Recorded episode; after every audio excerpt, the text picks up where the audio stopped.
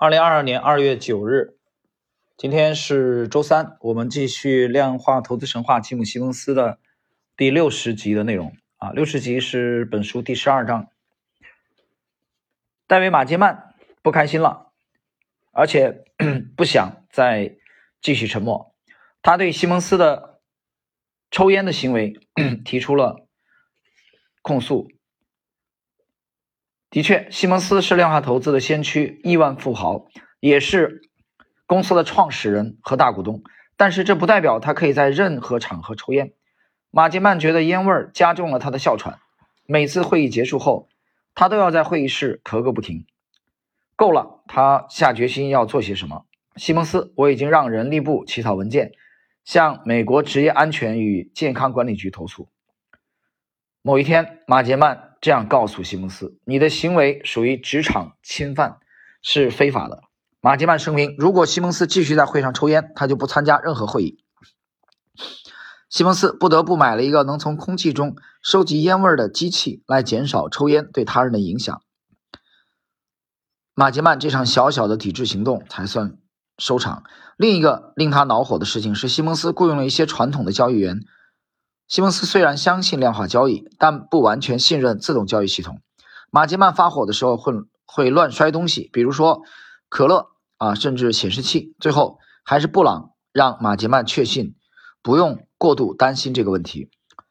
公司经常组织一些团队的建设活动，比如在距离文艺复兴公司东西托基特总部几千米、靠近西草地海滩的地方是。北佛罗里达州最长的公共海滩，这里矗立着大约九十栋小木屋。文艺复兴公司员工拥有其中一小部分，可以在此观赏石溪湾的美景，而且公司名下也拥有一栋。然而，这些地是公共用地，占用是非法的。市政府准备推平这些小木屋，有一些民间团体站出来反对，其中就有文艺复兴的公司员工。但惠特尼被激怒了，他是一位数学教授，九七年加入公司。他设立了一个网站，公开支持市政府。马吉曼还打印了海报，到处分发，上面用大标题写着“推平木屋，占用公共用地的行为绝对是错误的。”惠特尼在公司午餐时说道：“这是公共用地。”罗伯特·莫瑟持反对意见，他和惠特尼针锋相对。有什么大不了的？紧张气氛逐步升温，甚至一些员工一度禁止他们的孩子。和惠特尼的孩子一起玩耍，惠特尼也感觉到文艺复兴公司的氛围在新员工的影响下开始发生变化，员工之间的交往不再那么亲切与赤诚。木屋虽然被推倒了，但怒气并未消散。二零零二年，西蒙斯把大奖章的业绩提成比例提升到了百分之三十六，而且清退了部分客户。后来，他又把提成比例提升到百分之四十四，最后在。零三年年初，西蒙斯把所有外部持有人都清退了。他总是担心，如果大奖章基金的规模变得太大，会影响业绩表现。他也更希望所有的资本利得都归自己人所有。尽管许多基金持有人曾经在他们最困难的时候力挺过大奖章，惠特尼、马吉曼和一些其他员工都反对这种做法。对他们而言，这意味着公司的初心已经发生了改变。各位，以上呢就是今天的第六十集的内容啊。初心已变，其实我觉得这个读到这一段啊，每当读到这一段的时候，我就在想啊，这个初心已变啊，这个这个事儿，其实在每个行业都都存在这个问题啊，存在这个问题。我举个例子，我就以今天的这场围棋赛为例啊，说两句。今天呢是 LG 杯的决赛啊，第二盘棋，第一盘棋是。韩国的当今的世界第一人啊，申正旭在这个几乎必输的情况下大逆转啊，很幸运的逆转中国的杨鼎新九段，嗯，获胜，白棋胜，中盘胜。那今天这盘棋呢，是几乎压倒性的啊，一边倒的这个申正旭的优势啊。当然了，后期有一点点小反复打劫，最终还是顺利拿下二比零啊。这个跟我们事先预测结果是完全一样的。这两天就等于是前天和今天，我基本上都没没干什么事儿啊，全全身心的在关注这两盘棋。那么几几乎是没有什么多大悬念，深圳旭再一次获得了二 LG 杯的冠军啊。那么我我从这盘棋当中啊，这两盘棋啊下的非常精彩。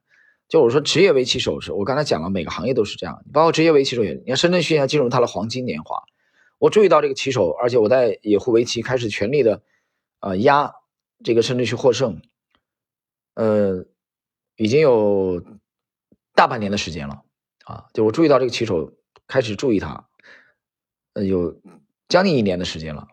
就我发现他在走强劲的上升通道啊。我在喜米的一个帖子当中也这么写过，大概大半年之前写的。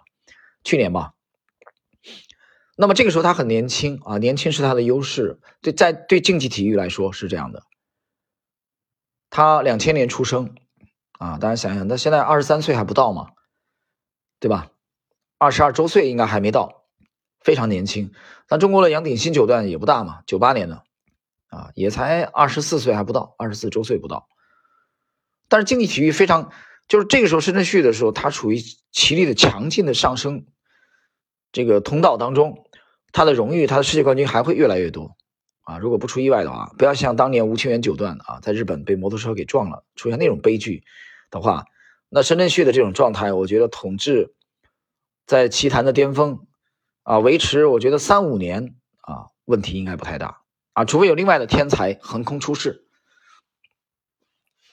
你看之前的李昌镐啊，中国的古力和李世石的双雄的对决，对吧？都给棋坛带来了很多，留下很多精彩的棋谱。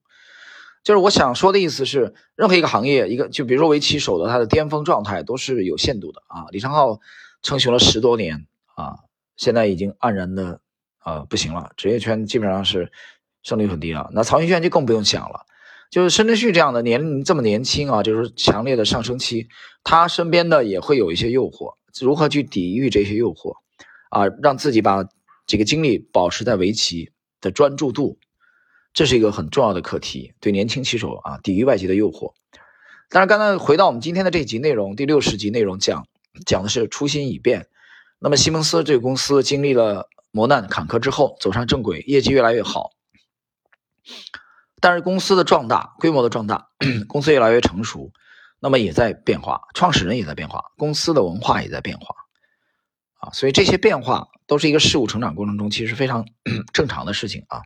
就这个时候，你肯定没有公司初创的时候那么啊，没有那么简朴，对吧？可能会铺张浪费啊，可能会更高调啊，或或者没有那么低调，可能会更加咄咄逼人等等的。我觉得这跟一个人的成长是非常类似的啊。这就是我去去读这个今天的这一集的啊一些感想。